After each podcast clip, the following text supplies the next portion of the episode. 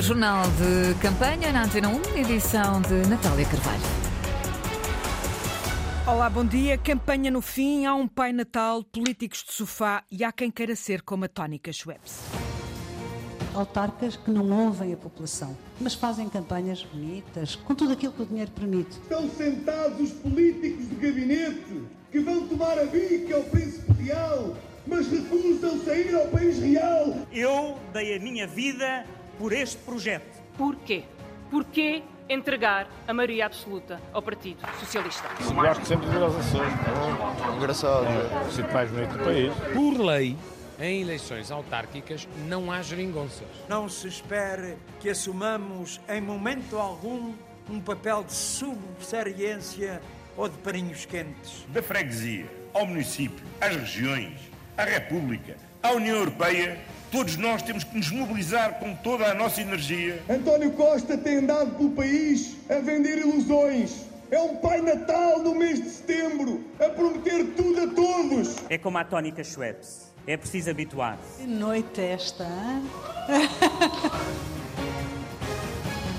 Uma noite em que o líder do CDS se agigantou. Em Sabrosa, algures a uma dúzia de quilómetros de Vila Real, Francisco Rodrigues dos Santos virou-se contra os políticos de sofá e acusou António Costa de ser um pai natal fora de época, Madalena Salema. De Sabrosa para o país, Francisco Rodrigues dos Santos foi ao interior profundo dizer às gentes o que elas querem ouvir. Porque em Lisboa estão sentados os políticos de gabinete que vão tomar a bica ao príncipe real mas recusam sair ao país real, falar com as pessoas, conhecer as suas dificuldades e reclamar as soluções que o nosso povo precisa.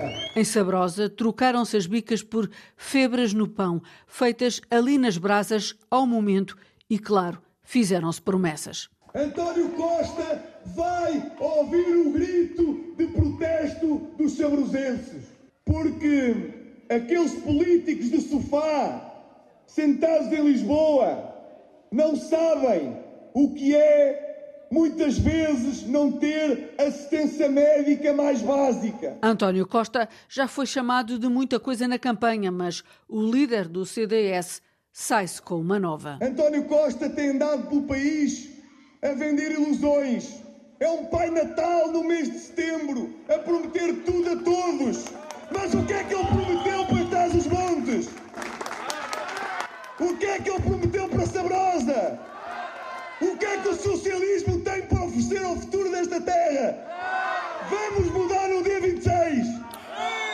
É o tudo por tudo tudo não. O líder do PSD continua em modo tartaruga. A boleia do resultado nas regionais escolheu os Açores para os dois últimos dias, mas nem por isso alterou o ritmo e até se afastou de Ponta Delgada para ceder o palco a António Costa, Ana Isabel Costa. Gosto sempre de ver os Açores. Engraçado. É o sítio mais bonito do país. É a primeira vez que um líder do PSD escolhe os Açores para encerrar a campanha. Como é que vai? Isto tem que ser assim e assim. Bem. Oh, tudo bem, então vamos fazer uma visita. Mas Rui Rio não queria perder a única bandeira da sua direção. Está tudo bem. Ao lado de José Manuel Bolieiro, que conseguiu afastar o PS do governo regional, Rio distribuiu flores, canetas e panfletos pelas ruas do Nordeste. Ainda até ao Porto tinha ser o nome das pessoas todas. Cara. Estava feito. Muito bem, então basta ficar um ou dois. Pronto, para todos. E até fez uma arruada já à noite na Vila de Capelas. Vim de longe para cumprimentar. Não é. O centro de Ponta Delgada estava reservado para o PS e para António Costa e não houve encontros imediatos nos Açores. Ocupado o palco de Ponta Delgada, António Costa voltou ao tema do PRR. O líder do PS diz que a bazuca é para distribuir por todos, por isso não compreende a irritação de Rui Rio. Sais Furtado. O secretário-geral do PS diz não compreender a irritação do líder social-democrata com o PRR, o Plano de Recuperação e Resiliência. Não sei porquê irrita muito os nossos adversários, como se o Plano de Recuperação e Resiliência não fosse algo bom para o país, não fosse algo bom para os portugueses, não fosse algo bom para os portugueses, não fosse algo bom para as empresas portuguesas, não fosse bom para todos nós e por isso não percebo o que é que tanto os irrita. António Costa baseou grande parte do seu discurso no comício do PS em Ponta Delgada nos benefícios do PRR para todo o país, incluindo os Açores, que até são governados agora por uma coligação PSD-CDS-PPM. Agora é precisa uma união de esforços. Da freguesia ao município, às regiões, à República, à União Europeia, Todos nós temos que nos mobilizar com toda a nossa energia para enfrentar esta crise, virar esta página e devolver um futuro de esperança e de confiança na capacidade de voltarmos a ter um país, uma região, um conselho de prosperidade para todas e para todos. No final ficou o apelo ao voto para uma grande vitória do PS no domingo. Todos vão votar no domingo, todos votem no PS para uma grande vitória nacional e também aqui em Ponte Delgada do Partido Socialista. António Costa, que a partir dos Açores revelou ao país como os portugueses o podem ver. Sem gravata é secretário-geral do PS, com a gravata posta é primeiro-ministro. Um acessório que faz a diferença. A noite do Bloco de Esquerda foi de alerta contra o poder absoluto do PS, contra a maioria absoluta do PS, e a habitação Mário Galego voltou a ser tema para Catarina Martins lembrar as promessas não cumpridas de António Costa. O assunto marcou a campanha em Lisboa e Catarina Martins trouxe-o para o comício. Vou surpreender-vos, vou falar de habitação. Lembrou António Costa em 2018 a dizer que toda a gente teria uma habitação digna nos 50 anos do 25 de Abril. Bloco de Esquerda não esquece a promessa. 170 mil casas no país, 10 mil em Lisboa. Não esquecemos os compromissos e não deixamos que alguém esqueça o que prometeu ao país. A bandeira da habitação para todos, também pela voz da candidata à Câmara, Beatriz Gomes Dias. Não me esqueço do Rafael, que teve que partilhar casa para estudar em Lisboa e que agora tem um espaço seu, num dos apartamentos do programa de renda acessível, 100% público, um programa que não existiria se o Bloco de Esquerda não o tivesse imposto no acordo que fez com o PS no Executivo da Câmara de Lisboa. A noite foi também de luta contra a maioria absoluta do PS, primeiro por Mariana Mortágua. Eu deixo uma pergunta a todas as pessoas para quem a habitação, as alterações climáticas e a exclusão social são assuntos sérios, mas que ainda pensam em votar Fernando Medina. Porquê? Porquê entregar a maioria absoluta ao Partido Socialista? E no fecho do comício foi a coordenadora do Bloco que deixou alertas. Se o Partido Socialista tiver maioria absoluta, vamos ver hotéis a florescer, vamos ver o alojamento local desregulado, vamos ver os vistos gold, vamos ver tudo aquilo que tem retirado o direito à habitação na cidade. Sem Rui Rio, Carlos Moedas socorreu-se de figuras de peso do PSD e CDS para o último comício da campanha. Paulo Rangel, Paulo Portas e Marcos Mendes desfilaram pelo palco, com Moedas a prometer lutar para que os políticos sejam diferentes. Todos foram ao pavilhão da FIL pedir o voto útil na direita, João Vasco. Com Rui Rio noutras paragens, coube a Paulo Rangel, Marcos Mendes e Ana Coreta Correia lançarem apelos ao voto útil em Carlos Moedas perante uma plateia bastante composta, onde estavam a mulher e os filhos de Moedas, Marcos Mendes foi bastante explícito. É preciso dizer aos apoiantes desses dois partidos: há aqui uma escolha fundamental a fazer. Um voto no Carlos Moedas é o voto na mudança que eles próprios defendem. Uns minutos antes, já a Filipa na Coreta Correia tinha pescado o olho aos votos da Iniciativa Liberal. Quem quer a derrota do PS e está a pensar votar no outro lado, desengane-se.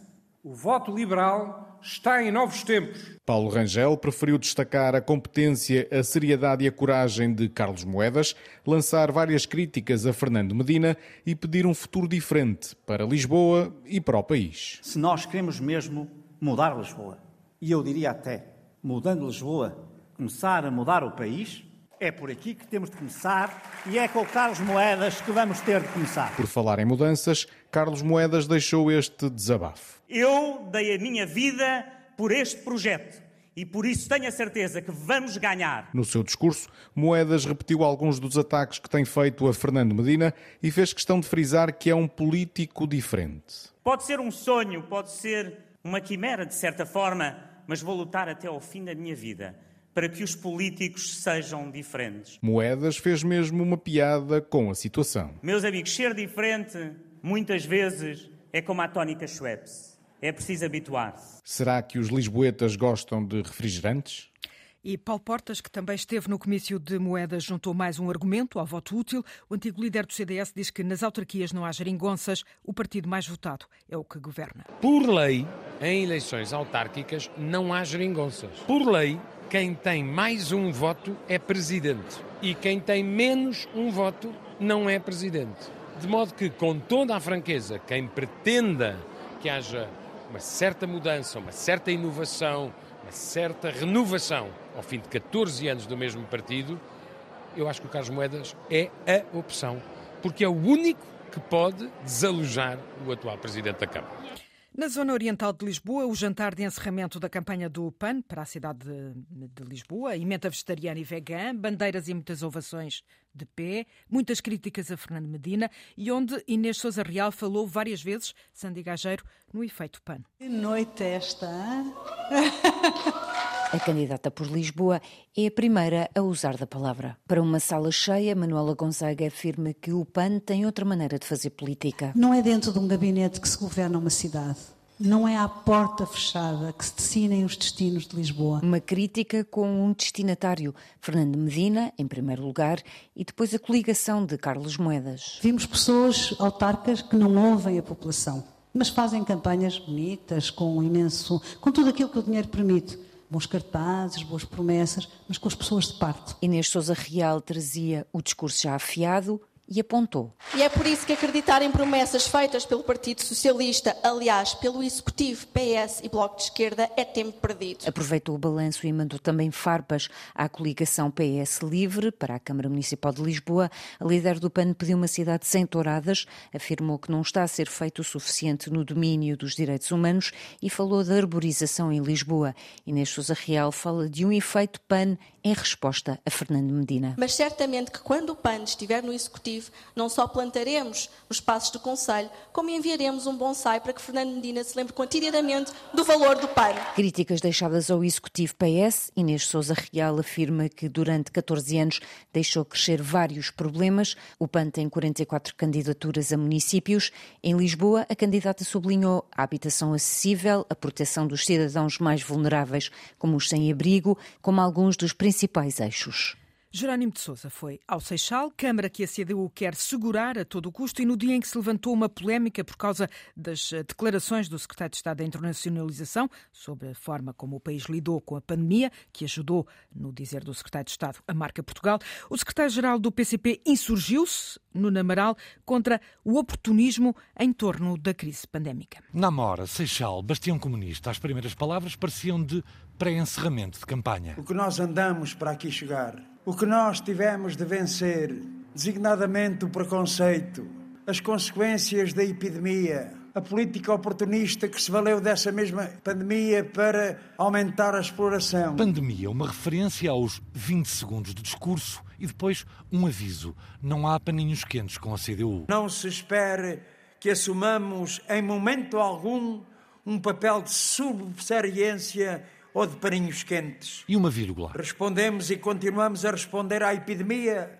mas não perdendo de vista que há vida para lá do Covid. E de novo, pandemia, no mesmo dia em que as palavras do secretário de Estado da Internacionalização, Eurico Brilhante Dias, marcaram os títulos das notícias. Para além das consequências no plano sanitário, criou dificuldades a uma das maiores riquezas do projeto da CDU e particularmente visível aqui no Seixal, o envolvimento, a participação das populações. E depois uma convicção, com um tom de certeza. E estamos certos com o apoio e a mobilização da população do Seixal, não abdicarão de lutar por mais investimentos na saúde que continuam adiados, pela construção de há muito adiado Hospital do Seixal. Um hospital inscrito no Orçamento do Estado de há cinco anos, tanto o recandidato da CDU, Joaquim Santos, como o líder do PCP garantiram a luta pela estrutura de saúde vai continuar. Uma luta que já dura há 20 anos.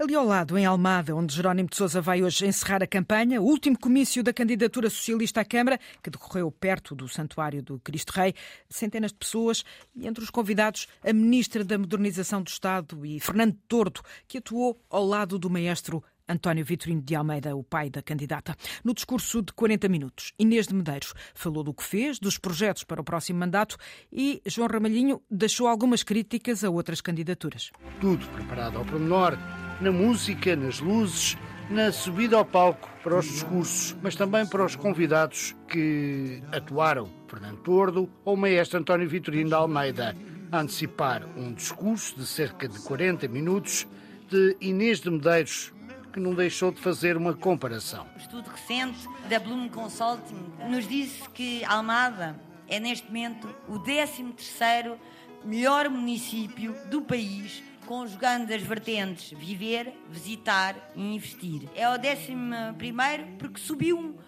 uma posição nestes últimos quatro anos, apesar da pandemia. Não resisto. Comparativamente, Setúbal caiu quatro. Um longo discurso para falar da obra feita, da que pretende desenvolver e para responder a algumas críticas de outras candidaturas. Todos nós sabemos o que tivemos que fazer e lutar para repor dignidade e decência numa política autárquica da habitação que devia envergonhar todos aqueles que nos antecederam. Assinámos com o IRU um protocolo para a construção de 3.500 fogos. E sim, o IRU faz renda apoiada e faz renda acessível e não é preciso 20 anos de autarca para o saber. Até à contagem final de votos, tudo em aberto mas Inês de Medeiros está confiante na renovação do mandato socialista na Câmara Municipal de Almada.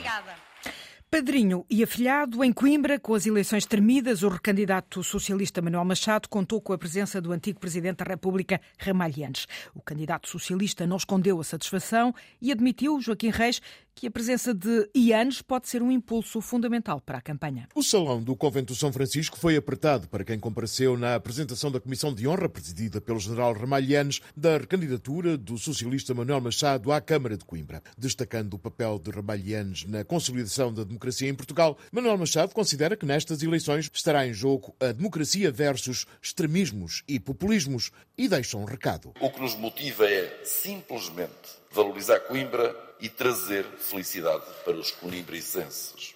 Ao contrário dos nossos adversários, que se extremaram numa estranha coligação negativa, que é contra os partidos, servindo-se deles.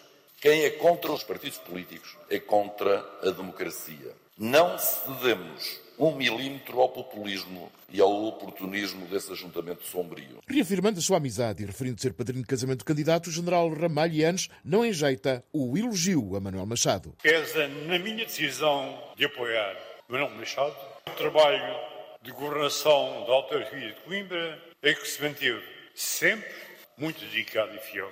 Não usou esse cargo como trampolim para outro cargo, Manuel Machado não podia estar mais satisfeito. Coração cheio. Hoje é um dia de graça, que é encorajador.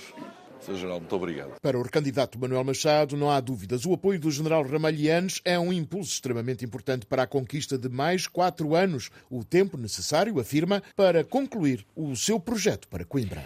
A caminho do comício da noite em Sabrosa, o líder do CDS parou no Porto para o apoio a Rui Moreira. Apesar de ter celebrado várias coligações no país com o PSD, no Porto o CDS foi fiel ao candidato independente. O líder do CDS justifica que não é preciso ser militante do partido para receber o apoio dos centristas e defende que o Porto não podia não poderia ter melhor autarca. Moreira agradece, não se filia, mas não esquece que o CDS foi o único que acreditou em si. Registros de uma ação de campanha num centro de saúde com o repórter Luís Peixoto. Rui Moreira, aqui a Porto. Sem arruada, mas com direito a elogios mútuos, o líder do CDS juntou-se a Rui Moreira na campanha. Foi a opção óbvia que, de resto, acompanha um legado e uma tradição de oito anos no apoio ao melhor presidente que o Porto poderia ter. CDS convertido a Rui Moreira desde o início e o inverso. Ouça, deixe-me dizer isto só. Para se ter o apoio do CDS não é preciso ser-se militante do CDS. O atual autarca do Porto, apoiado por centristas e iniciativa liberal,